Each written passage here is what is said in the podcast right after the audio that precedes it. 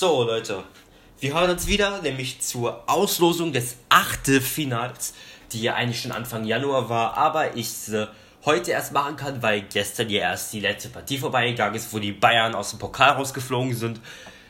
Aber egal, heute mit dem Achtelfinale.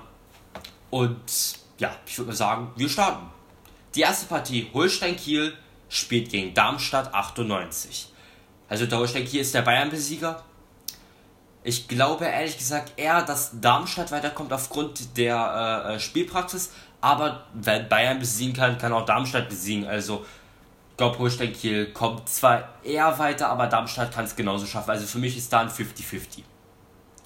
VfB Stuttgart spielt gegen Borussia Mönchengladbach.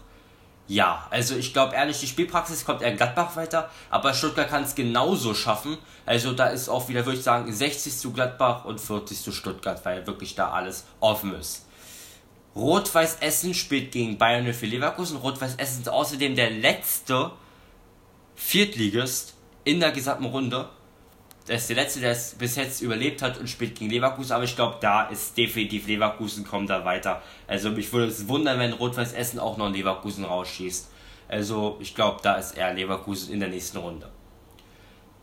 Werder Bremen spielt gegen Kräuter Fürth.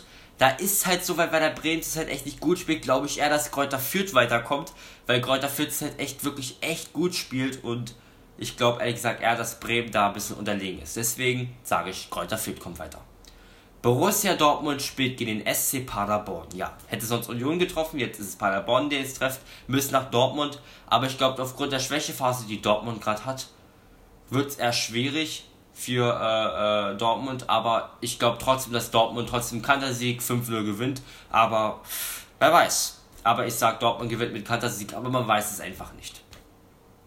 Jan Regensburg spielt gegen den ersten FC Köln ja, das ist für mich ein Außenseiter, kommt ins Viertelfinale.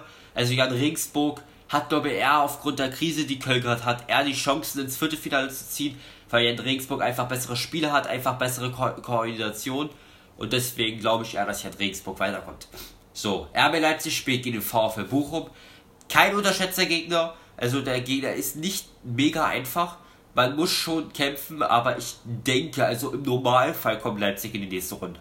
Natürlich muss Leipzig kämpfen, aber eigentlich dürften sie hier nicht verlieren. Leipzig muss eigentlich in die nächste Runde. Aber wird sehen, wie es klappt. Und die letzte Partie, VfL Wolfsburg spielt gegen FC Schalke 04.